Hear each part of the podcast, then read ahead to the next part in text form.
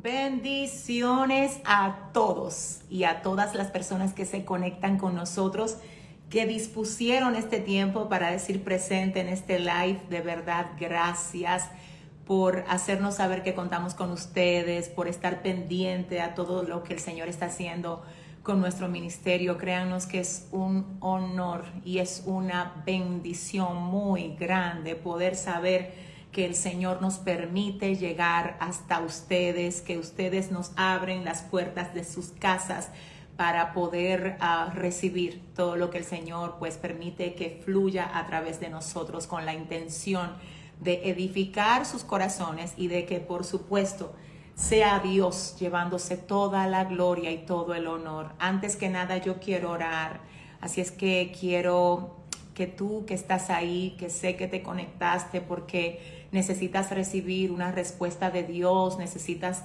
que el Señor te dirija en cuanto a lo que estás pasando, porque quizás tienes algo que se asemeja o que es semejante al tema que vamos a estar tratando en el día de hoy. Yo quiero pedirle al Espíritu Santo juntamente contigo que permita que este tiempo que Él ha agendado, ¿verdad? Y que ha dispuesto para que nosotros podamos tratar este tema, definitivamente sea usado para llevar tu corazón al nivel del entendimiento que te quiere revelar el Señor.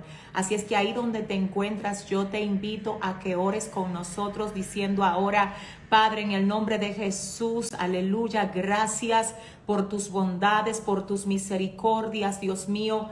Gracias, Señor, por habernos señalado, por escogernos para dar cumplimiento a tus propósitos, Señor. Muchísimas gracias, Dios, porque sabemos que quien nos llamaste fuiste tú, oh Dios, que tú nos escogiste, Señor, porque nadie puede venir a ti si no eres tú que lo traes, Dios. Sabemos que tú tienes planes para con cada uno de nosotros. Sabemos, Señor, que como dice tu palabra en el libro de Jeremías, ay, yo sé los planes que tengo para con vosotros. Son planes de bien y no de mal, para darles un buen fin y una esperanza. Así es que hoy yo te pido, Dios, que nos ayudes a ver, aún en medio de las más terribles dificultades, cuáles son esos planes, cuáles son esos proyectos. Dios del cielo, Padre, en el nombre de Jesús, haz entender a tu pueblo que hay nada es casual, sino Dios que como dice tu palabra,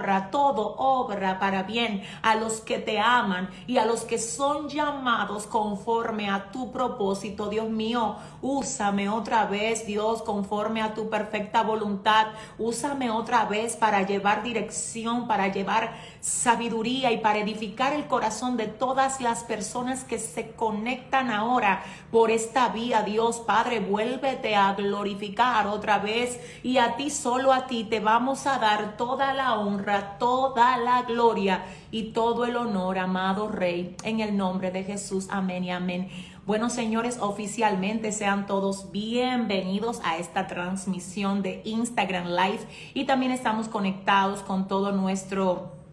Eh, público ahí en las redes sociales también vía Facebook, ese pueblo de Dios que está ahí diciendo presente, ese pueblo que dijo, espérate, yo tengo que recibir esta respuesta que estoy esperando que el Señor me traiga a través de este live. Quiero en el nombre de Jesús pedir al Espíritu Santo que bendiga tu vida, toda nuestra gente por Facebook, toda nuestra gente por Instagram, que el Señor les bendiga a todos con toda clase de bendición. Amén. Bueno, señores, sin más preámbulos, quiero recordarles que el tema de hoy es qué hacer cuando alguien que es tu autoridad se levanta en tu contra. ¿Qué es lo que vamos a hacer?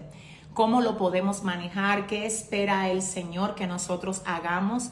Yo definitivamente he orado al Señor pidiéndole que por favor luego de que todo esto termine, de que este tiempo, estos minutos terminen, uh, tú quedes con una idea clara de qué es exactamente lo que debes hacer en cuanto a esta situación determinada y sobre todo oro para que tú decidas por el Espíritu Santo hacer solo lo que el Señor espera que tú hagas en medio de cualquiera que sea la situación que puedas estar atravesando. Bueno, vamos a iniciar primeramente definiendo lo que es, quién es, quién es autoridad o quién es mi autoridad porque ciertamente hay personas que están alrededor nuestro a la que nosotros le debemos respeto, a la que respetamos, a las que honramos, pero no necesariamente estas personas son nuestra autoridad, sino que solo son personas que, como ya dije, la amamos, las honramos, las respetamos, pero no porque tengamos que reconocerlas directamente como nuestra autoridad. Dicho esto, entonces se hace necesario definir quién es nuestra autoridad, cuáles son las personas, cuál es la gente que el Señor ha señalado o ha designado para que sea nuestra autoridad. En este sentido, nosotros tenemos como autoridad, atención aquí, número uno, a nuestros padres nuestros padres. Dígase papá y mamá es autoridad nuestra. ¿eh? Y no solo mientras nosotros nos convertimos en mayores de edad. No, no, no aún después de nosotros ser mayores de edad, aún después de ya no vivir con papá y mamá, nuestros padres son autoridad nuestra. Esa es la primera autoridad que nosotros tenemos y esta autoridad es impuesta por el Señor. Igualmente, quiero Igualmente quiero decir en este sentido que ah, el Señor, además de poner a nuestros padres como autoridad, también ha puesto al cónyuge, a la pareja, específicamente en el caso de nosotras las mujeres. Tenemos que estar bajo la cobertura y bajo la autoridad de aquel que el Señor ha designado como cabeza en la casa. Quiero decir a las mujeres que ven este live que nosotros tenemos por mandato de Dios que someternos a nuestros esposos. Eso es orden, eso es obediencia. Cuando lo hacemos, el Señor se agrada de que lo hagamos porque está dentro del diseño de orden de Dios para cada uno de nosotros. En este punto quiero recordar otra vez que autoridad son nuestros padres, que autoridad de la mujer es el esposo, también autoridad nuestra son nuestros pastores, Amén. Si usted es una persona que va a una congregación que se está dejando formar por el Señor a través de uno de sus ministros, pues esa persona que el Señor está usando para formarle, para instruirle, para guiarle, es por diseño de Dios su autoridad. También tenemos en ocasiones líderes líderes que, por ejemplo, han asignado nuestros pastores para que nos guíen y nos, nos, perdón, nos direccionen. Amén. ¿Qué pasa con la autoridad? La autoridad viene de la fuente, de la fuente que es Dios. Por eso toda autoridad que cualquier hombre pueda tener es autoridad delegada porque toda la autoridad procede de aquel que es el dueño de absolutamente todas las cosas. La Biblia dice en el libro de los Salmos capítulo 24 verso 1, de Jehová es la tierra su plenitud, el mundo y los que en él habitan porque Él la fundó sobre los mares y la afirmó sobre los ríos. El Señor es la fuente de todo, el Señor es el que da, el Señor es el que quita. Es por esto que el Señor nos hizo tener padres, nos hizo tener a las que están casadas, a las que estamos casadas, una cabeza a través de las que nos tenemos que dejar guiar. Amén. Los esposos son las cabezas de las casas y las mujeres tenemos el compromiso diseñado por Dios de dejarnos cubrir por ellos. Amén. Luego, como les acabo de decir, tenemos a los pastores y los pastores a su vez pueden delegar a líderes para que nos guíen. Como sabemos, hay muchos pastores cuyas iglesias le han crecido bastante, muchísimo, y ellos pues para poder llevar a cabo la tarea que el Señor les ha encomendado se han apoyado en lo que es la práctica de la delegación, para que entonces líderes que esos pastores han formado y han desarrollado para que les ayuden a llevar la carga del ministerio, pues guíen a parte del rebaño. En este caso, esos líderes funcionan como su autoridad. También tenemos el caso de jefes y de supervisores. Los jefes y los supervisores también son autoridad. Es decir, usted puede tener un empleo y en su empleo, déjeme decirle que hay una autoridad, hay un dueño de la empresa y aunque el dueño no sea quien esté ahí, eh, viéndose con usted de manera directa, pues habrá alguien que represente la cabeza en ese lugar, ya sea el delegado por el dueño, ya sea el jefe, ya sea el supervisor, pero alguien en su lugar de trabajo será su autoridad, a menos que usted no sea el dueño de su propio negocio. Y aún así, ahí Dios sigue esperando que tú le rindas cuenta de todo lo que Él te dio, incluyendo ese negocio, porque todo lo que tenemos, como ya dijimos, es de Dios y nosotros somos mayordomos de lo que Él nos ha otorgado. En este sentido también, finalmente, tenemos como autoridad a los gobiernos. Los gobiernos son autoridad, los gobiernos son autoridad. Ahora, ¿qué pasa con la autoridad de los padres, la autoridad de los esposos, la autoridad de los pastores, la utilidad de los líderes, de los jefes. ¿Qué pasa con la, la autoridad del gobierno? ¿Qué es la autoridad delegada? Quiero que ustedes anoten esto. Autoridad delegada es la potestad o facultad dada por Dios a una persona para guiar. Vuelvo a decir, la autoridad delegada es la potestad o la facultad dada por Dios a una persona para guiar, para dirigir, para instruir, para ser la cabeza. Esto viene de Dios, de Dios procede toda autoridad. La Biblia dice en el libro de Romanos capítulo 13, verso 1, que toda autoridad viene de parte de Dios, que es Dios el que la pone, que es el Señor el que determina quién ha de ser autoridad. Además de esto tenemos en el libro de Santiago capítulo 1, verso 17, esta palabra que dice, toda buena dádiva y todo don perfecto viene de lo alto, del Padre de las luces, en el cual no hay mudanza ni sombra de variación. En este sentido, continuamos entonces con algo importante. Yo quiero que usted sepa que a todo el que se le da autoridad, se le da poder. Y que todo el que tiene poder y autoridad tiene responsabilidad. Así es que hay tres elementos específicos acerca de la autoridad que yo quiero que antes de entrar en el tema nosotros podamos comprender de manera rápida. Número uno, la autoridad trae poder. El poder trae, oiga bien, responsabilidad. El Señor delega la autoridad y cuando el Señor nos da autoridad, tenemos poder para ejercer la autoridad. Pero además de tener poder, tenemos responsabilidad. Porque no hay nadie que sea jefe sin que tenga un compromiso mayor a las personas que tiene bajo su cobertura. Los padres tienen un compromiso mayor en las casas que los hijos. Los esposos tienen un compromiso mayor en las casas que las esposas, porque el nivel de mayordomía determina el nivel de responsabilidad. Ahora, aquí hay un punto importante que yo quiero dejar en el corazón de todos ustedes. Atención aquí, es Dios que da la autoridad.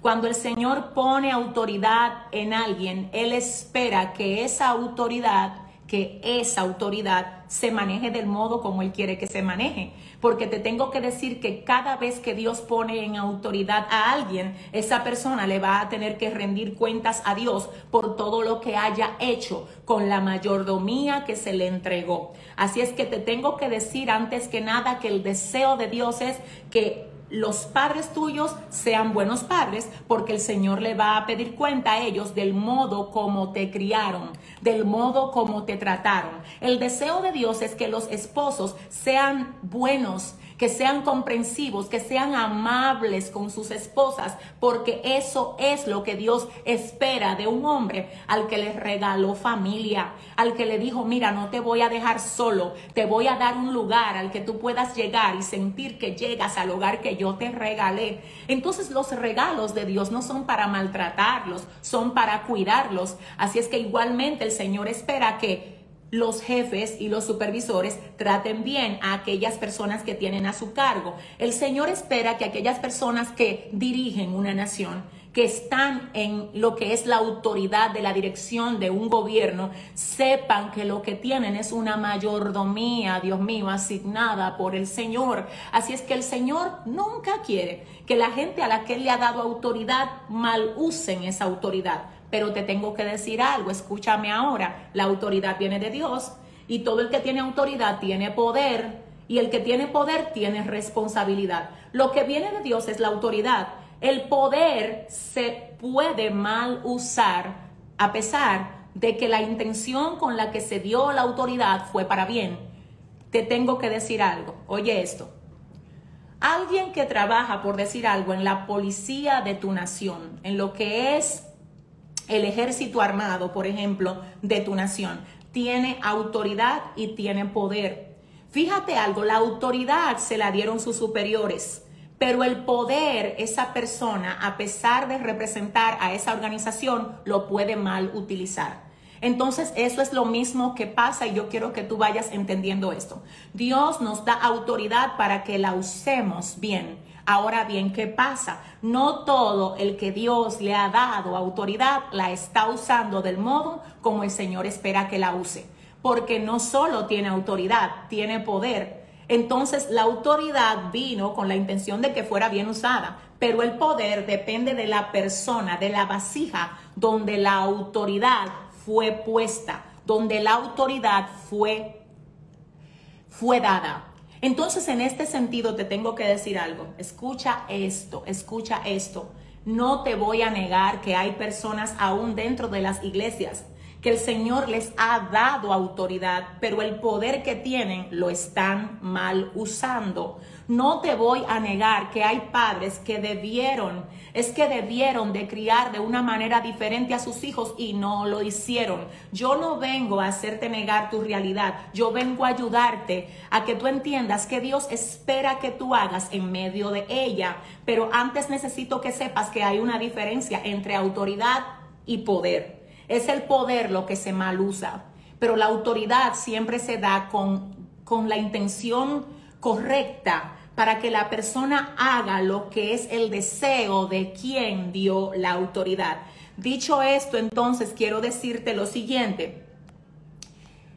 ¿Qué podemos nosotros hacer, Pastora Yesenia Ten, cuando alguien que es mi autoridad se levanta en mi contra? Ya usted me dijo que autoridad son mis padres, que autoridad es mi cónyuge, que autoridad es mi pastor, mi líder, mi jefe, el gobierno de la nación a la que yo pertenezco, pero ¿qué hago si esa autoridad me quiere destruir? Si esa autoridad se levanta contra mí, si esa autoridad no reconoce lo que yo tengo, me maltrata, ay Dios mío, no me trata con consideración, ¿qué espera Dios que usted haga? Hoy vamos a hablar de esto por la palabra. Yo no vengo a decirte lo que yo creo, yo no vengo a decirte lo que yo siento, no, no, eso no es lo que importa. Lo que importa es lo que dice Dios en su palabra. Así es que dicho esto, yo quiero que tú recibas esto ahora en el nombre de Jesús.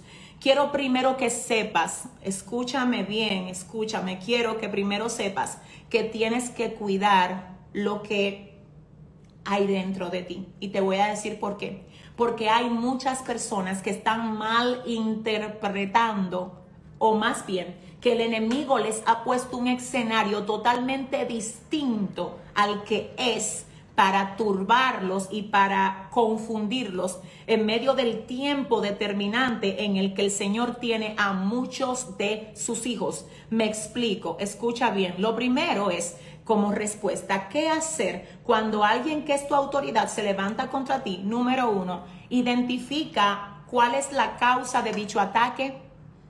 Identifica cuál es la causa de dicho ataque.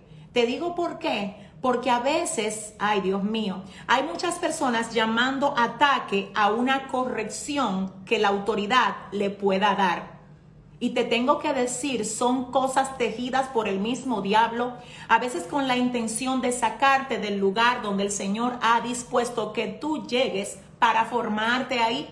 Entonces, ¿qué pasa con esto? Que cuando tú no entiendes la intención, ay Dios mío, de Dios al haberte llevado al lugar que ahora tú lo estás considerando como que no es un lugar donde está Dios o como que ahí no te están considerando o como que ahí no entiende lo que tú portas. Puede que ahí, ah Dios mío, se esté rompiendo algo que tenía que ser quebrantado dentro de ti. Así es que lo primero que necesito que usted, hermano y hermana que está ahí, reciba es esto. Cuando te llegue un ataque, la forma más sabia de enfrentarlo no es haciéndote la víctima, es deteniéndote de manera tranquila, madura, a decir, hmm, déjame ver de dónde viene esto. Vuelvo a decir, una corrección no es un ataque. Escúchame pueblo, si tu pastor, si tu pastora, si tu mamá, si tu papá, si tu esposo, si tu jefe, si tu líder, si tu supervisor te atacó por algo que tú hiciste mal, no creas que eso es algo que el Señor te quiere evitar. No, no, no. Es Dios que está utilizando a esa persona para que esas cosas que tienen que ser quebradas en ti sean quebrantadas. Entonces hay personas que cuando dicen, no, es él el que está mal, tengo un ataque por la persona que es mi autoridad, pero espérate, que es que tú estás llamando ataque a la manera que Dios está usando para formarte. Ay, Dios mío, tú estás llamando ataque por la autoridad a la persona que Dios dispuso que estuviera cerca de ti, ay Dios, para sacar de ti lo que Él quiere que salga de ti. Te tengo que hablar de parte de Dios ahora, iglesia que estás ahí, Dios mío, mi alma adora a Dios, escúchame, el enemigo es astuto, Él quiere que tu carne se sienta cómoda para que tu espíritu no alcance los niveles que Dios ha propuesto que alcance. Oh, Dios mío, ¿sabes a quién Dios quiere usar en este tiempo? A la gente que se deja quebrar, que deja que el orgullo en ellos se quiebre, que deja que la maldad en ellos se quiebre. Ay, mi alma adora a Dios. Entonces en este punto quiero decirte, no confundas. Es que no puedes confundir, es que tú no me puedes confundir un ataque con una corrección. Eso es lo primero que te quiero decir. Por eso cuando tú vayas a decir, ay, me está atacando el jefe, Ay, me está atacando el pastor. Ay, se levantó el diablo con mi esposo. Ay, espérate, ¿de dónde vendrá eso? Ay, pero es que de dónde viene, cuál fue la causa, vamos a ver la fuente. ¿Sabes qué? Te tengo que hablar algo serio. Dile al que te queda al lado, esto es serio. Díselo corriendo a alguien, esto es serio. Escucha lo que te dice el Señor. ¿De qué te sirve a ti, Dios mío, eliminar la fiebre? My God si tú no identificas la causa de dicha fiebre. Tú sabes que la fiebre no aparece a menos que no haya una infección. ¿De qué te vale eliminar la fiebre si no atacas la infección? Si tú le sales corriendo a la corrección, te vas a llevar el problema contigo que Dios quiso quebrar en el lugar que ahora tú estás diciendo que te están atacando. Entonces tú te vas de ahí porque supuestamente te están atacando. Pero eso que Dios quería quebrar se va contigo, se va contigo y te voy a decir algo, si Dios tiene propósito de usarte a ti en algo, allá donde tú te vas a meter en el nuevo lugar, también se va a levantar algo similar porque el problema no era el jefe que lo tenía, el problema no era el supervisor, el problema ni siquiera era el pastor, es que Dios está usando a alguien para quebrar en ti algo que Él quiere quebrar, para lograr que de ti salga lo que Él quiere utilizar. Entonces, en este sentido, voy a lo próximo. No confundas un ataque, Dios mío, con el hecho, con el hecho de que algo no te sea aprobado. Hay personas que dicen que le están atacando porque ellos llegaron con un plan, según ellos, donde un pastor, o con un plan, según ellos, donde el líder, para que se lo aprueben, para que le digan, go, hazlo, sí. Señores, hay gente que, porque alguien le diga que no a lo que ellos quieren hacer o a la idea que ellos han propuesto tener, ya ellos entienden que eso es un ataque. Ellos dicen, no, no, es que me están atacando, es que ahí no se me toma en cuenta. Tú sabes que a veces Dios hará cosas muy fuertes para enseñarte a ti, ay Dios mío, a someterte cuando no es fácil someterse. Si tú eres una persona que Dios pretende usar en autoridad más adelante, créeme que tu nivel de obediencia a la autoridad será altamente probada, porque nadie puede llevar a nadie donde no ha llegado, Dios mío, todavía. Así es que si tú no has sabido dejarte formar, tú no vas a poder formar a otros. No confundas un ataque con el hecho de que algo no te haya sido aprobado que esa buena idea que tú tenías no sea vista como una gran idea delante de tus autoridades. En ese punto te tengo que decir que en muchas ocasiones, personas que han sido mi autoridad, cuando le he llevado grandes ideas, según lo que yo entendía en ese momento determinado, me han dicho no, no lo voy a hacer, o eso no procede, o no pienses en eso. Y sabes qué, yo nunca me moví debajo de la cobertura de ellos, por causa de que a ellos no se les ocurrió aprobar lo que yo quería que me aprobaran. De hecho, te tengo que decir que luego de que el Señor me ayudó a permanecer y a resistir, Luego, en el tiempo que Dios quiso que esas ideas, escúchame bien, que te tengo palabra de Dios, Ay, en el tiempo que el Señor quiso que esas ideas florecieran, entonces Él las respaldó. Dios mío, y aquellos que en otro tiempo me dijeron que no, han venido a ver y a decir, este era el tiempo de hacerlo, Yesenia, y ahora mismo me estoy comunicando con alguien, lo puedo sentir por el Espíritu Santo de Dios. Escúchame, hay alguien que se siente cargado, frustrado, porque dice, es que mi pastor no me apoya, es que mi iglesia no, no entienden el llamamiento que yo tengo. Te tengo que decir que a veces no es eso, es que Dios está usando a alguien para ay Dios mío, Padre, para ponerle un freno a algo que no está listo para ser expuesto. Repito esto, a veces ese no de esa persona que es tu autoridad, ese no, ahora no, ahora no vas, ahora quédate, ahora no lo hagas, ay Dios mío. Y tú estabas tan llena y tan lleno de emoción por hacer eso porque tú entendías que era de Dios, que sí, que este era el tiempo y vienes donde tu pastor o vienes donde tu autoridad, vienes incluso donde tu esposo, le presentas el proyecto y te dicen no, ahora no. Es fácil ver, ay, se levantó contra mí, pero ¿por qué mejor tú no oras? ¿Por qué mejor tú no oras y te acuerdas de que si es el tiempo de Dios para que eso se dé, es que no va a haber nadie que pueda impedir que eso se dé? Es que tú tienes que saber que no hay nadie que eche pulso en contra de Dios, pero también tienes que saber que a veces es Dios usando personas para ponerle un freno a algo. Dios mío, que si tú lo sacas ahora, lo vas a sacar de manera prematura. Dios, imagínate que un bebé Déjame poner esto en contexto y que el Señor me ayude. Imagínate que una mujer embarazada, sabemos que desde, que la mujer está embarazada, el bebé está ahí. Hay vida y señores, desde que el óvulo se une con el espermatozoide, ya hay vida dentro, dentro del vientre de la mujer. Ahora, al mes hay vida. A los dos meses hay vida. A los tres meses del embarazo ya hay vida, señores. Al cuarto mes hay vida. Al quinto hay vida. Al sexto hay vida. Y si ella dijera un día así por decirlo, ay, yo como que siento sacar esto ya de mí, porque yo quiero ver al bebé, porque es que yo quiero tenerlo ya en mis brazos, está embarazada, tiene vida, hay un ser creciendo dentro de ella. El único problema es que no es el tiempo de que se saque. Ay, Dios mío, no es el tiempo de que se saque. Entonces cuando ella va donde el médico, que es la autoridad, y le dice, sáqueme el bebé, el médico le va a decir, no, ese bebé no está listo para salir todavía. Él lo que está es protegiendo la vida que está dentro de ella, Dios mío. Pero ella si se pone, ay Dios del cielo, si ella se pone rebelde, si ella se empecina con que quiere que el niño salga y ella sola lo hace por su cuenta, yo sé que tú eres más inteligente de lo que cualquiera puede pensar y sé que tú sabes lo que va a pasar. ¿Qué va a pasar con un bebé que se saca del vientre, del canal que el Señor ha diseñado para su debido crecimiento, Dios mío, antes del tiempo? ¿Qué es lo que va a pasar? El bebé va a morir.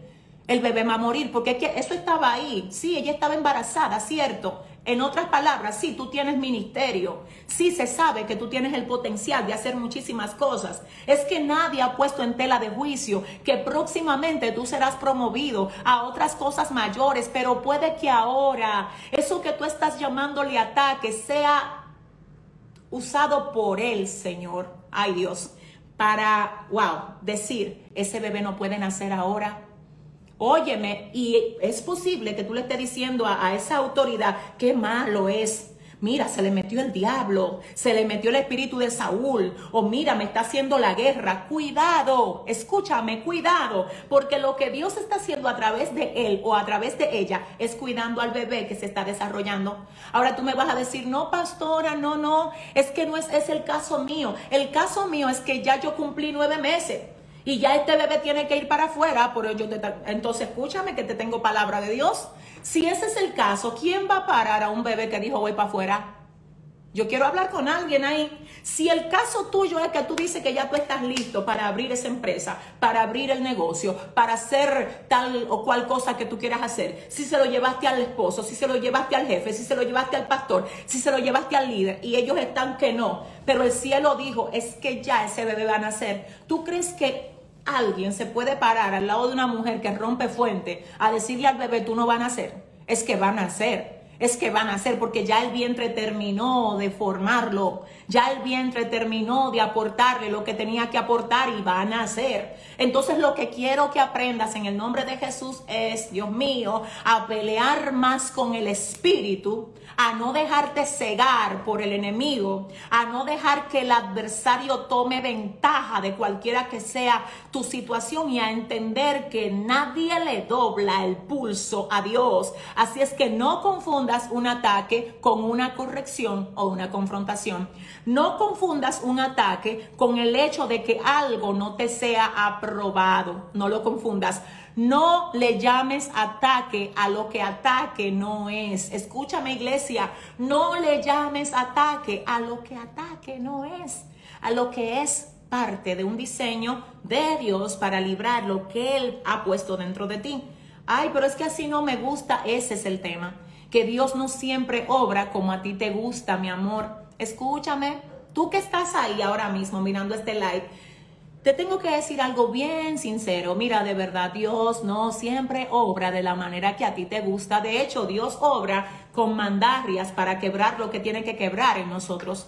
Él obra, Dios mío, Padre, quitando de nosotros todo lo que tiene que ser arrancado a base de dolor, cuando Dios quiere usar a alguien gloriosamente, primero lo quiebra. Es que primero lo quiebra y esto me hace pensar en aquella mujer que llevó delante del maestro aquel perfume que dice la palabra que tenía frasco de alabastro. Dice la Biblia específicamente que ella no abrió el frasco del perfume, señores, ella lo quebró a los pies del maestro. Pero ¿por qué fue que aquella mujer quebró el frasco y no abrió el frasco? Si dicen los estudiosos y los comentaristas de la Biblia, mi alma adora a Dios, que ahí lo caro verdaderamente no era el perfume, señores, era el frasco. Pero a ella no le importó nada de eso. Ella dijo, el frasco puede valer todo lo que quiera, pero yo lo vine a quebrar a los pies del Señor. Ahora, ¿por qué lo quebró? ¿Por qué no lo abrió? Iglesia, escucha esto. ¿Por qué lo quebró? ¿Por qué no lo abrió? Escucha por qué. Porque lo que tú abres lo puedes volver a cerrar, pero lo que tú quiebras se tiene que quedar en el lugar donde se quebró. Y el Señor no quiere gente ahora, Dios mío. El Señor no anda buscando gente ahora que quieran un día hacer su voluntad y que otro día se cierren a hacer su voluntad. No, señores, no, señores, eso no es así. Eso no es lo que Dios anda buscando. Dios anda buscando gente que diga, mira Dios, yo sé que en mi vida nada es casual. Ay, ay, ay. Yo sé que yo no he hecho algo, si ese es el caso, para yo merecerme esto que estoy pasando, Dios. Padre, pero si tú lo estás permitiendo, Dios mío, significa que algo bueno tú vas a sacar de aquí. Vuelvo a decirte, mi alma adora a Dios. Lo que tú abres se puede volver a cerrar, pero lo que tú quiebras se va a quedar en el lugar donde aquello que quebraste fue quebrado. Aquella mujer quebró el frasco de alabastro a los pies del maestro. Entonces hay gente, hay gente que se abren cuando todo el mundo le aplaude, cuando todo el mundo lo reconoce. Ay, aquí está Dios, aquí sí me gusta, porque aquí todo el mundo entiende lo que yo porto. Y espérate que te tengo que poner en contexto. Escúchame, mire, escúchame. Dios mío. Ay, Santo Padre, gracias. Padre, gracias porque yo sé que tú estás golpeando algo hoy, yo lo sé. Escúchame. Dice el Señor, nadie te va a poder hacer algo a ti que yo no permita es que tú no eres huérfano, es que tú no eres huérfana, tú tienes padre, tú tienes papá, el Señor está pendiente de todo lo que te pasa, tú no vas a durar más tiempo en un proceso que el que el Señor haya determinado que tú dures. Así es que ten paz, no dejes que el enemigo te confunda en medio de cualquiera que sea tu situación. Y yo voy a continuar con esto. Sé sincero o sé sincera en la evaluación, ay Dios mío, de cualquiera que sea tu situación ante el ataque de alguien que es tu autoridad. ¿Por qué quiero que seas sincero? ¿A qué se refiere mi hermana Yesenia en este momento con el hecho de decir que hay que ser sincero? Oye, ¿por qué es que lo digo? Porque hay personas que ellos saben que tienen problemas. Y mira, te voy a decir una cosa, tú nunca vas a poder, quiero que oigas mi vida, escucha esto, tú nunca vas a poder superar algo que tú no reconoces que tienes mal ay, es que no lo vas a poder vencer. Hay personas que ellos no aceptan, es que no quieren, no quieren admitir el mal que tienen.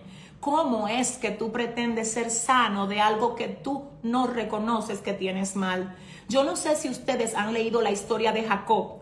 La Biblia dice que el ángel del Señor, oiga bien, se le aparece a Jacob y le dice, dime cómo tú te llamas. Él responde diciendo, Jacob me llamo. El nombre de Jacob se traduce como usurpador, engañador y mentiroso. Jacob le habla al ángel diciendo, me llamo, yo me llamo, mentiroso, usurpador, Dios mío, que cojo el lugar que no me corresponde según términos humanos, pero yo necesito que tú me cambies. En aquel momento el ángel le devuelve a Jacob diciéndole, mira, desde hoy en adelante tú no te vas a llamar Jacob, ahora te vas a llamar Israel, aleluya. ¿Y sabes por qué? Porque Jacob reconoció, pueblo, hay que dejar la fragilidad, oh, hay que dejar el sentimentalismo. El sentimentalismo es enemigo de la gloria de Dios en tu vida, Dios mío. ¿Qué es lo que tú quieres guardar? ¿Qué es lo que tú quieres guardar tu carne para que no se quiebre? Eso no es lo que el Señor espera que tú hagas.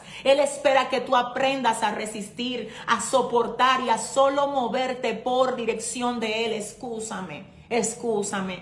Pero hay muchísima gente que vive de iglesia en iglesia, de trabajo en trabajo, de lugar en lugar, porque no es que no se deja guiar de nadie. Y es que siempre se está haciendo la víctima. Y es que supuestamente a él o a ella es que siempre lo maltratan, pero tú has tenido ocho trabajos, diez trabajos y en, todos te maltratan.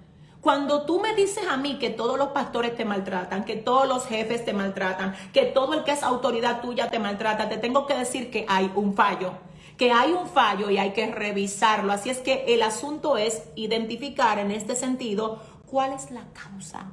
Iglesia, escúchame, mi amor, que cuál es la causa del ataque. Cuidado si es que yo soy demasiado imprudente, y entonces no me gusta que me corrijan y si me corrigen me pongo enemigo del que me corrigió. O cuidado si es que yo soy una persona inmadura y alguien me está tratando de dar forma y a mí como me están usando el martillo no me gusta, porque a mí lo que me gusta es que nada más me reconozcan lo lindo que tengo. Pero el día que me salen al encuentro con la varita para corregirme, no me gusta, me pongo guapo, me voy, recojo, me voy. Eso, hermano, hermana, usted no va a llegar lejos con esa ñuñería. ¿Eh? Suelte eso en el nombre de Jesús y deje que Dios lo forme. Deje que Dios lo forme. Continúo con esto, Dios mío. Vuelvo a decir, miren, a veces usted llama, a veces usted llama mala acción de la autoridad suya a algo que Dios ha dispuesto para hacer lo que Él quiere que se haga contigo. Vuelvo a repetir eso, escúchame, a veces tú llamas una mala acción de la autoridad, una mala acción de tu esposo, una mala acción del jefe, una mala acción del supervisor, una mala acción de mi líder a algo que Dios quiere usar, ay Dios mío, Padre, para llevar a cabo algo que Él ha planificado para ti. En este punto yo quiero que tú oigas esto, yo solamente quiero que tú escuches esto. Libro de Juan, capítulo 19, verso 10 dice, entonces le dijo Jesús a Pilato, atención aquí, en ese momento ya Jesús estaba siendo enjuiciado para ir a la cruz. Pilato, Poncio Pilato, el gobernador romano, está hablando con él y específicamente en este momento le dice a Jesús, entonces le dijo Pilato a Jesús, Juan 19 eh, del 10 al 11, dice lo siguiente, a mí no me hablas, le dice Pilato a Jesús, Pilato le dice, el gobernador de Roma le dice a Jesús en medio de el juicio que le estaban haciendo al Señor, él le dice, "¿Tú a mí no me hablas?" "Ah, pero tú no me hablas", le dice Pilato. Y oiga lo que dice, "Tú no sabes que yo tengo autoridad para crucificarte y que tengo autoridad para soltarte." Entonces Jesús le dijo, "No tendrías ninguna autoridad ni ningún poder sobre mí si no te lo hubieran dado desde lo alto. Ay Dios mío, escúchame iglesia. Pilato dice, ¿tú no quieres hablar conmigo? Parafraseando, déjame aclararte quién yo soy, le dice Pilato a Jesús.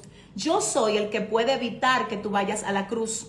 Yo tengo autoridad para hacer que tú vayas a la cruz o para que tú no vayas a la cruz.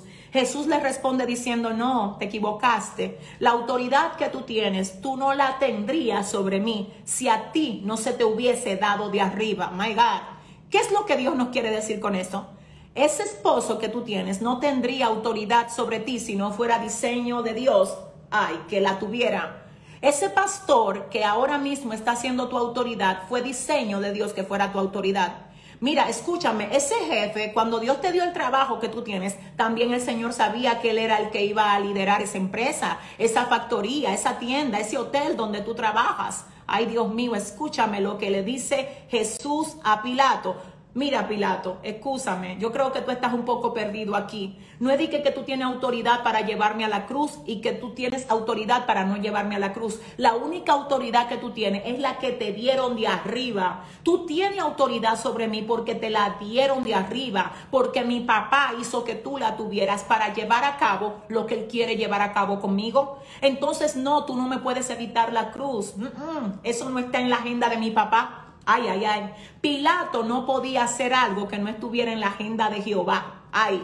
Asimismo, aquello que tú llamas ataque, guerra, eso es posible que esté en la agenda de Jehová. Ay, ay, para formarte y para llevar a cabo sus planes contigo. Ay, ahora bien, quiero decirte algo más. Dile al que te queda al lado, corre ahí mismo.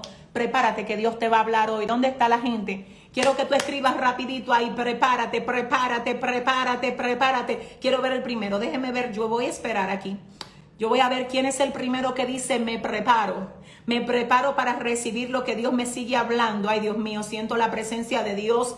Estoy conectada ahora por Instagram, estoy conectada por Facebook. Sé que hay vidas recibiendo esto. Yo creo que fue el Señor que agendó esto y quiero que alguien me confirme. Amén. Me confirma Marvel ahí que está preparada. Seguimos entonces, aleluya, viendo que hay mucha gente que dice estoy listo, estoy lista para recibir esto que el Señor me está dando. Mi alma adora a Dios. Yo quiero que tú sepas esto, escúchame bien. Ay, Dios mío.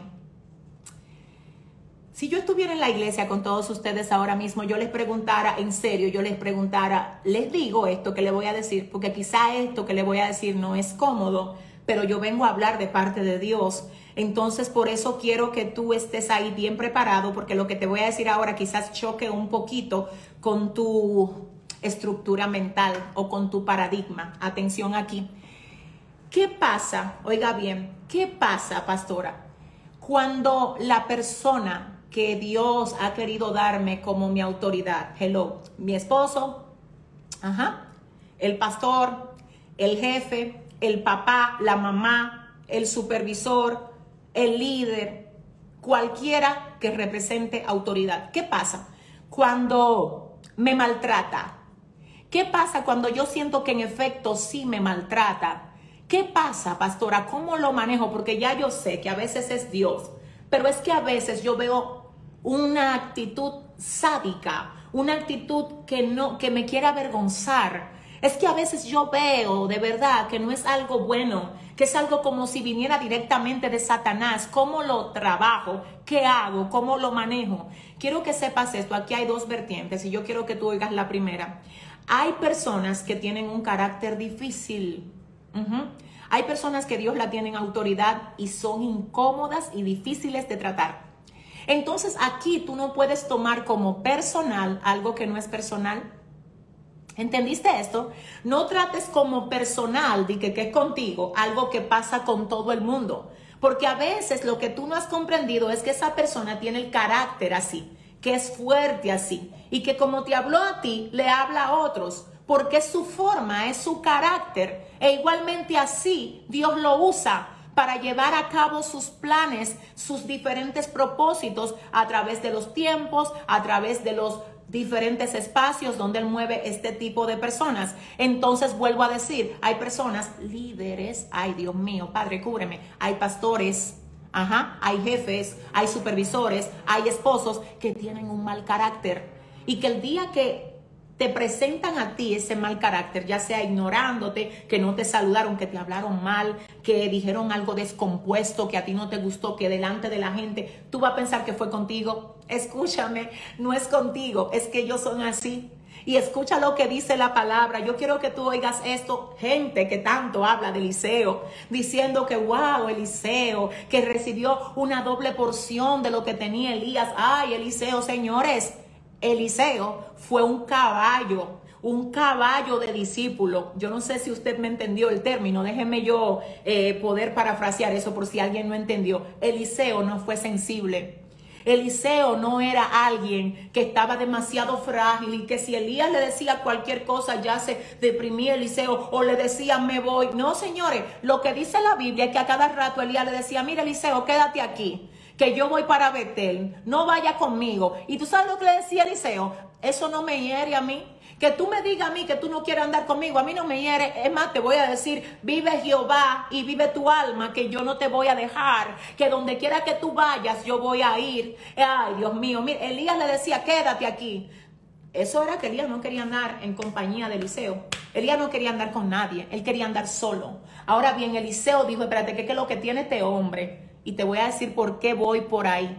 Porque al respecto, la Biblia dice en el libro de Santiago, capítulo 5, verso 17, que Elías era un hombre con debilidad como las nuestras. Algunos comentaristas han llegado a decir que Elías era un hombre, oiga bien, un hombre incómodo, difícil de carácter. Y muchos historiadores incluso han dicho que es muy posible que Eliseo por más de una ocasión haya sido impactado por el mal carácter de Elías. Nosotros lo leemos en uno o dos capítulos de la Biblia, señores, pero eso no se dio así. Se cree que pasaron años Pasaron años en ese junte que se produjo entre Eliseo y Elías y él nunca jamás retrocedió. Él nunca dejó a Elías por el carácter ni por las debilidades que Elías tenía, porque él sabía que Elías era el hombre asignado por Dios para llevarlo a él a lo próximo que Dios quería llevarle. Mi alma adora al Señor.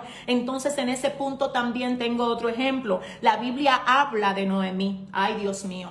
Noemí, Noemí, en el libro de Ruth, quiero que usted oiga, dice que Noemí era esposa de Limelec, que tenía dos hijos, uno se llamaba Malón y el otro Kelión, y que se quedó solamente con sus dos nueras, porque murió el esposo y murieron sus dos hijos. Cuando se queda sola en, en Moab, Gloria al Señor. Ella escucha que el Señor llevó pan a Belén y ella decide regresar. Sus dos nueras van con ella. Una se devuelve en el camino. La que se devuelve se llama Orfa. La que sigue con ella se llama Ruth. Pero dice la Biblia en el libro de Ruth capítulo 1 verso 20 que Noemí al entrar a Belén ella dijo no me llamen Noemí, llámenme Mara que se traduce como amarga. Así es que lo que Ruth tenía con Noemí era una suegra amargada, era una suegra amarga Pero a pesar de Noemí ser una suegra amarga, Dios mío, Ruth dijo, yo no te puedo dejar, es que no te dejo, aunque tú estés amarga, Dios mío, tú eres la mujer que Dios ha asignado para guiarme al destino que Él tiene conmigo.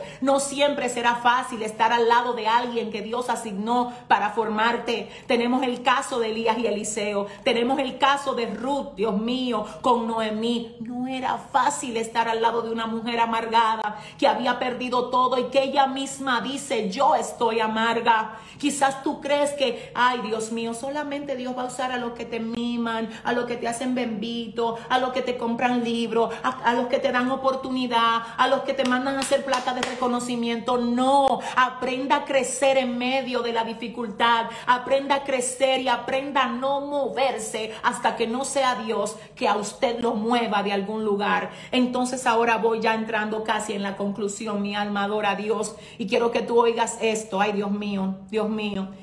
¿Qué pasa cuando verdaderamente es un ataque, pastora? Dígame, ¿qué es lo que voy a hacer cuando verdaderamente es un ataque? Quiero que oigas. Si el ataque viene de tus padres, si el ataque viene de tus padres, de tu papá, de tu mamá, porque pasa, es que pasa, es que yo sé que pasa. Aquí lo primero es saber que siempre tú estés cumpliendo con tu parte. Y tú sabes lo que dice la palabra en el libro de Efesios capítulo 6, verso 1 y verso 2. Hijos, obedeced en el Señor a vuestros padres, porque esto es justo. Entonces te voy a decir una cosa, escúchame, asegúrate de tú estar cumpliendo con tu parte, porque tú sabes dónde que está el problema de mucha gente, mi alma adora a Dios, que ellos cuando alguien comienza a actuar de la manera incorrecta, ellos dejan de hacer lo que tienen que hacer. Entonces ahí tú pierdes el derecho, porque es que si el otro te hace algo malo, y tú en vez de mantener tu postura correcta, haciendo lo que tú tienes que hacer, también te descompones y no haces lo que el Señor espera que tú hagas, entonces tú pierdes el derecho. Tú vas a perder la posición que el Señor quiere que tú mantengas para Él pelear por ti acerca de los padres incómodos, de los padres que no se manejan bien con sus hijos. La Biblia dice en el libro de Efesios capítulo 1, hijos, obedeced en el Señor a vuestros padres, porque esto es justo. Aquí no dice que si los padres son buenos, que si te tratan bien, que si te criaron bien. Hay muchos padres que no criaron bien porque a ellos no los criaron bien.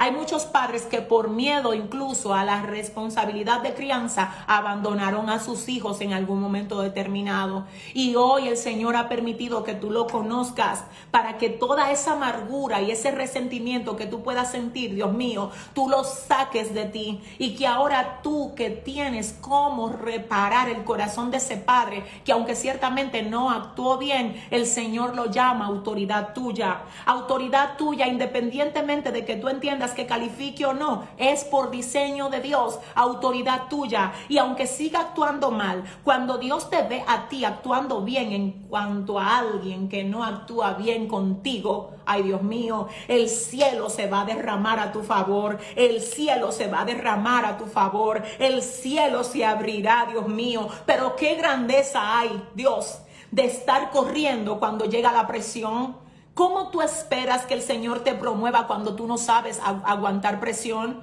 Quiero que entiendas que lo que Dios espera que tú hagas es que cumplas con tu parte y Él se encargará de hacer la parte que le corresponde a Él. ¿Qué hago cuando la autoridad que tengo en la casa, dígase mi esposo, mi esposo? Recuerden las mujeres que están ahí en la casa, la cabeza es el esposo. Independientemente de que te guste o no te guste, el esposo es el líder de la casa y eso es diseño de Dios.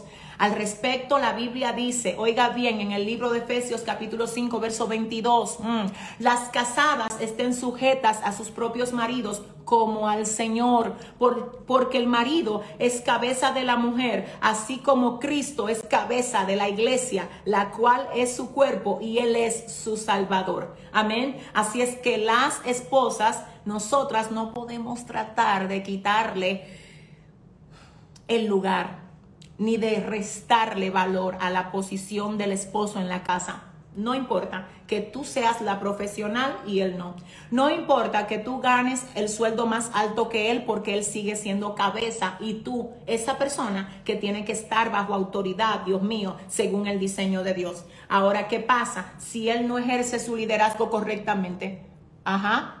¿Qué tú crees que Dios va a hacer? Dios le va a salir al encuentro a él. Dios lo va a corregir a él si tú oras, si tú esperas, si tú le crees a Dios y sobre todo si tú te mantienes en tu postura sin revelarte, sin querer tú arreglar las cosas por tu propia cuenta. Dios por causa de tu, de tu obediencia, Él va a obrar. Voy a repetir eso. Si tú te mantienes haciendo las cosas correctas, aunque sea difícil y, aunque ese líder de la casa no esté actuando del modo como debe de hacerlo, ay, ay, ay, el Señor lo verá. El Señor te hará justicia. Y en cuanto a lo que es el liderazgo de los hombres en la casa, el libro de Primera de Pedro, capítulo 3, verso 7 dice, de la misma manera ustedes los esposos sean comprensivos con sus esposas. Ay, Dios mío, honrenlas pues como mujeres son más delicadas y además son coherederas de ustedes del don de la vida. Así las oraciones de ustedes, maridos, ey, ey, ey, maridos, así las oraciones de ustedes no van a hallar ningún estorbo. Si ustedes tratan bien a sus esposas, Dios, mm, si ustedes la honran, si ustedes la tratan bien, ellas se les hará fácil someterse pero aunque ustedes no las traten bien, ellas tienen el deber de someterse. Ahora bien, si ellas solo se someten porque están obligadas por el Señor, o más bien porque han sido ah, impuestas por el Señor a hacerlo según el mandato de Dios, y esto es para mujeres que quieran obedecer a Dios, aunque sea difícil. Si ustedes, las mujeres, se esfuerzan por obedecer a ese diseño, cuando el hombre no lo hace del modo correcto, Dios lo va a ver. Vuelvo a decir, Dios lo va a ver. Dios lo va a ver. Eso significa que tú tienes que quedarte si un hombre te quiere matar a golpe. No jamás en la vida, no digo eso. Eso significa que tú tienes que someterte a abuso psicológico. Tampoco lo digo. Llegan momentos donde la ayuda tiene que venir. Llegan momentos donde hay que buscar consejería. Es, mire, te voy a decir una cosa. Si tú estás con un hombre que te maltrata físicamente y es algo continuo, esto es algo que hay que tratarlo, es algo que hay que trabajarlo, ciertamente es diseño de Dios, ajá. El hecho de que el hombre sea tu autoridad, pero te tengo que decir una cosa, el único momento donde ya tú no eres responsable, atención aquí, donde ya tú no eres responsable de obedecer a la autoridad, es cuando esa autoridad procura destruirte. Amén.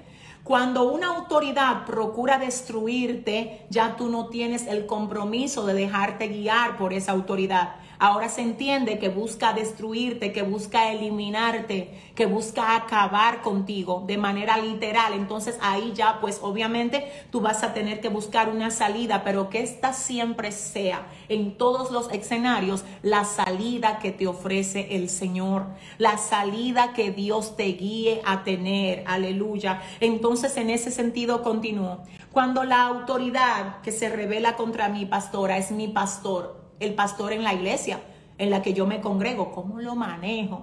¿Qué hago con este pastor que me maltrata, que me avergüenza desde el altar? ¿Cómo lo manejo? Miren, señores, le voy a decir una cosa, y esto lo voy a decir con muchísimo respeto, muchísimo respeto. Yo personalmente entiendo que, como dije antes, hay pastores, hay líderes, hay cabezas que no siempre tienen un carácter tan afable para nosotros como el que nos gustaría que ellos tengan pero ciertamente hay un mandato en este sentido que yo quiero que nosotros veamos aquí. El libro de Hebreos capítulo 13, verso 17 dice, obedeced a vuestros pastores y sujetaos a ellos, porque ellos velan por vuestras almas como quienes han de dar cuenta. Amén. Amén. Gloria al Señor. Ahora bien, ¿qué pasa? Quiero su atención. Dios es el buen pastor. Jesús es el buen pastor. No hay nada de lo que a ti te esté pasando que Él no lo esté mirando. Yo te tengo que decir con muchísimo respeto que ciertamente hay momentos en los que Dios decide moverte de una congregación porque realmente las cosas ahí no se están manejando bien. Pero también te tengo que decir que hay momentos en los que Dios intencionalmente te deja en un lugar donde las cosas no se están manejando bien. Oye, ¿para qué? Porque el Señor tiene la intención de que tú solo, de que tú solo no aprendas a cómo las cosas se hacen, sino a cómo las cosas no deben hacerse. Ay, Dios mío, yo voy a repetir eso otra vez.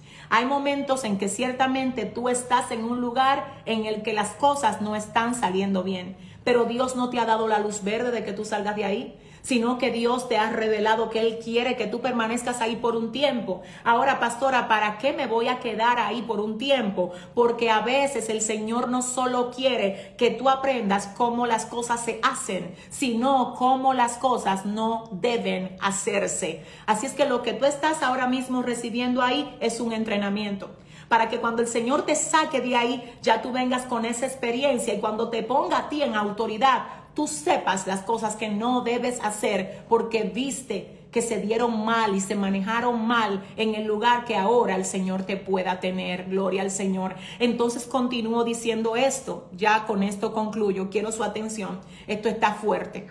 Pastora, ¿qué hago cuando el pastor me tiene celo ministerial? Cuando no quiere verme crecer porque eh, no me da parte, porque nunca me ha reconocido, porque no hace lo que puede para ayudarme, porque no me recomienda, porque si le pido permiso me dice que yo no puedo salir a predicar. ¿Qué hago? ¿Qué hago con él? Quiero poner un ejemplo breve. Escúchame, iglesia, que estás ahí. Tenemos en la palabra a, Dios mío, Saúl y David. Y cuando yo hablo de esto, mi corazón de verdad se compunge bastante, de verdad que sí, le tengo que decir por qué. Porque yo solo pienso en lo difícil que fue para David.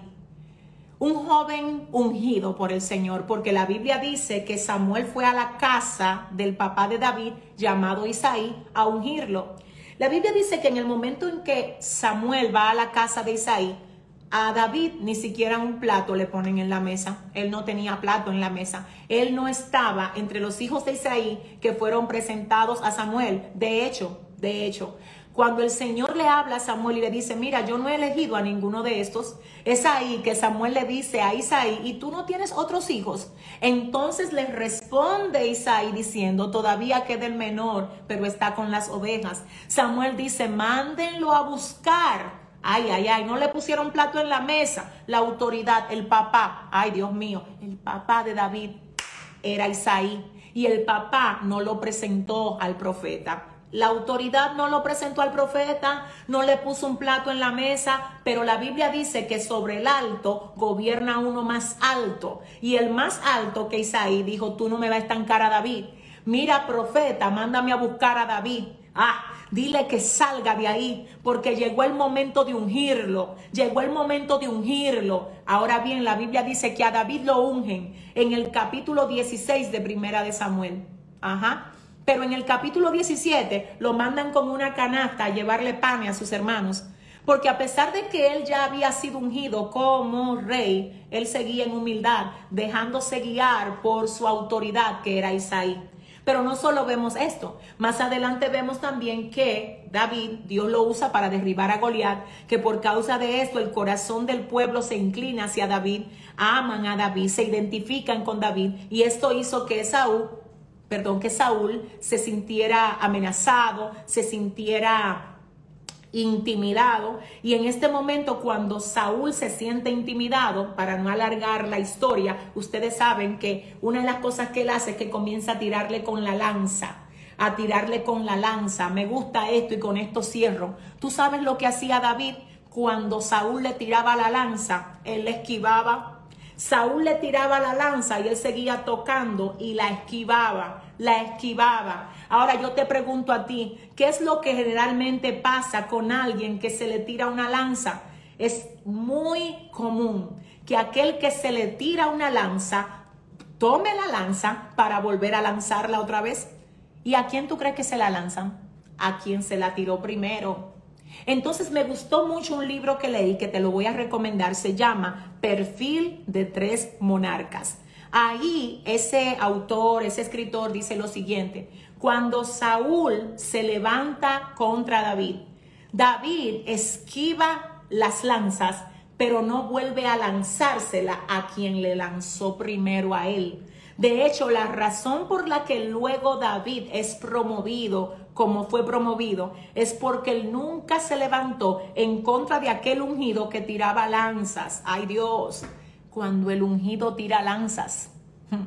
Increíble que los ungidos tiren lanzas. ¿Sabe por qué los ungidos tiran lanza? Porque se dejan engañar del enemigo, creyendo que ellos son los únicos, creyendo que no pueden, aleluya, otras personas levantarse y ser usadas por el Señor, porque si ellos están, nadie les puede hacer sombra. Claro que está mal. Y tú crees que quien le dio la autoridad no les va a reclamar eso. El problema es que quien se la dio no fuiste tú.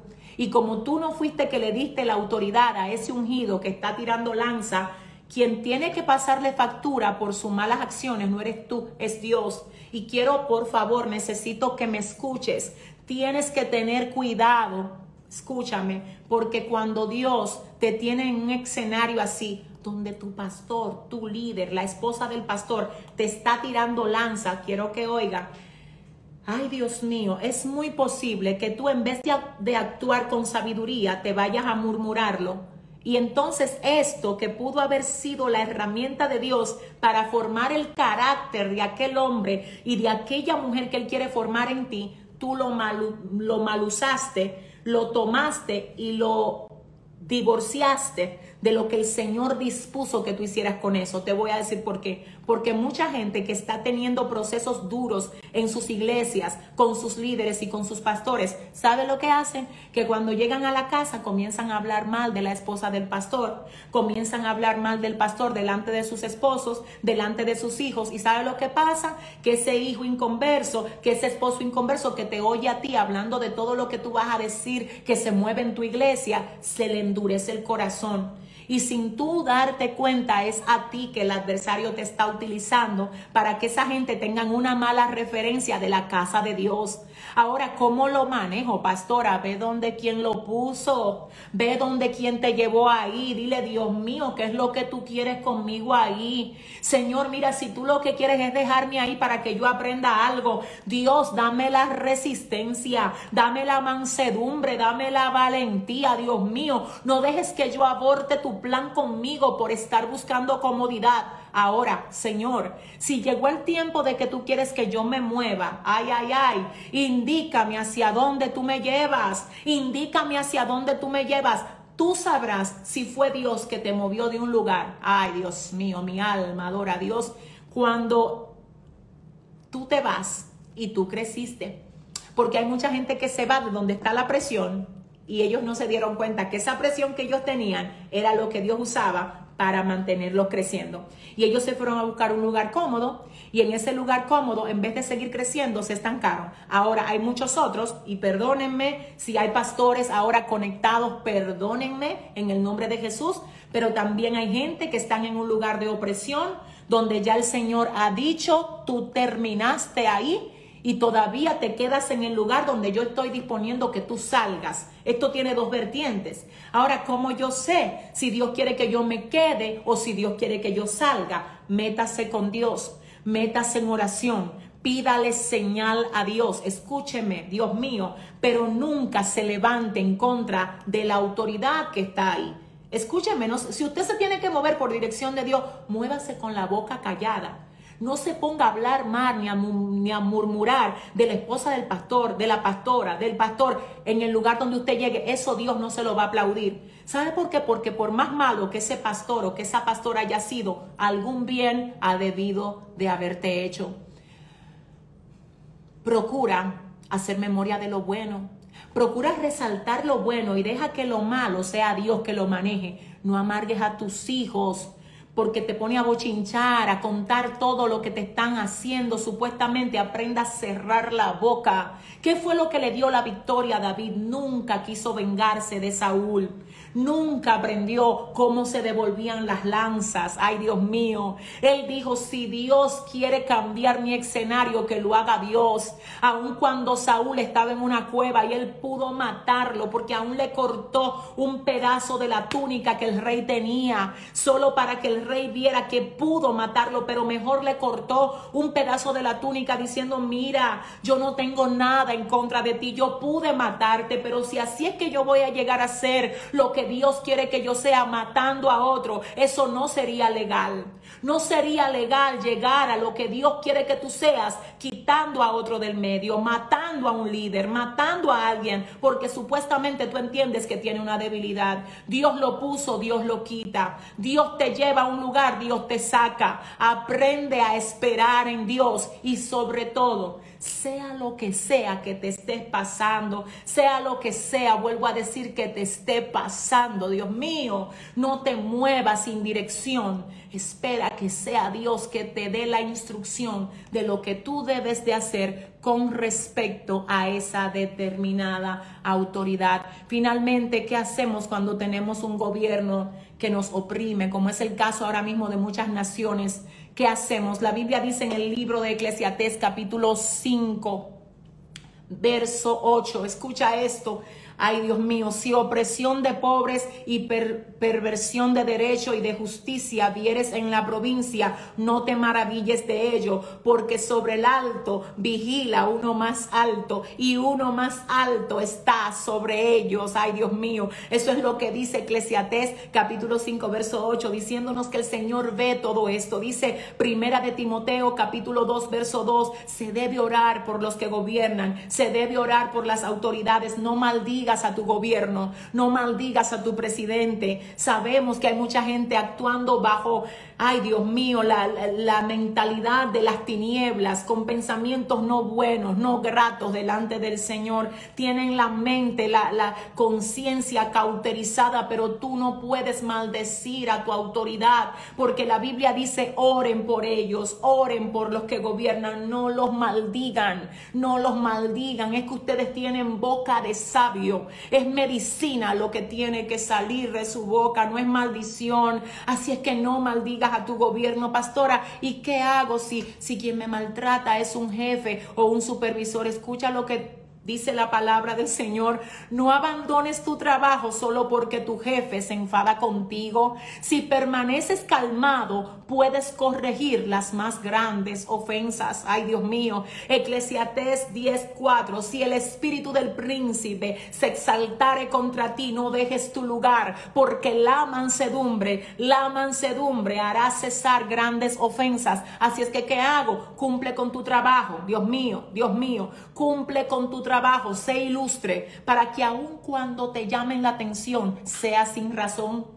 Obedece a tu esposo y haz lo que tienes que hacer. No seas rebelde, mujer. Cumple con él. Haz lo que tienes que hacer en la casa para que cuando se levante en tu contra no tenga armas reales con las que pueda atacarte y que lo haga sobre cosas que no tienen que ver realmente contigo. Y ahí entonces la defensa de Dios vendrá sobre ti. Dios mío, Padre, Dios. Ayuda a tu pueblo, Señor Dios, a ser humilde. Ayúdanos a ser humilde, Dios. Quebranta, Padre, la resistencia. Quebranta la rebeldía, Señor, en el nombre de Jesús. Padre, que aprendamos, que aprendamos de ti, que eres manso, Dios, que eres manso y humilde, Padre. Ay, Señor, Dios mío, Padre, Dios, llévate la rebeldía. Padre, quebranta papá, quebranta todo espíritu, Señor, de altanería, de orgullo, Padre, de grandeza, que se enaltece, que no acepta corrección, que no acepta dirección, Señor, que no obedece, que no se sujeta, Padre. Queremos agradarte, Padre. Queremos agradarte, Dios. Y si llegó el tiempo de que tú muevas a alguien que ha estado conectado con esta transmisión, Dios mío, si llegó el tiempo de que tú lo lleves a otro lugar, si llegó el tiempo de que tú lo lleves a otro lugar. Dios mío, dirígelo tú. Dirígela tú, Dios. Y que en ese nuevo lugar donde tú le llevas, Dios, esa persona, esa hija, ese hijo tuyo pueda crecer y convertirse en todo lo que tú quieres que llegue a ser. En el nombre de Jesús. Amén y amén. Yo voy a cerrar con esto. Vuelvo a decir lo que dije en un principio. Si usted es pastor, si usted, si usted tiene hijos, si usted jefe, si usted es supervisor, si usted es una persona que tiene autoridad, mire, es cierto que la gente se tiene que someter a la autoridad, pero recuerde que si usted es autoridad, por usted manejar mal la autoridad delegada que usted tiene, usted será fiscalizado por el Señor.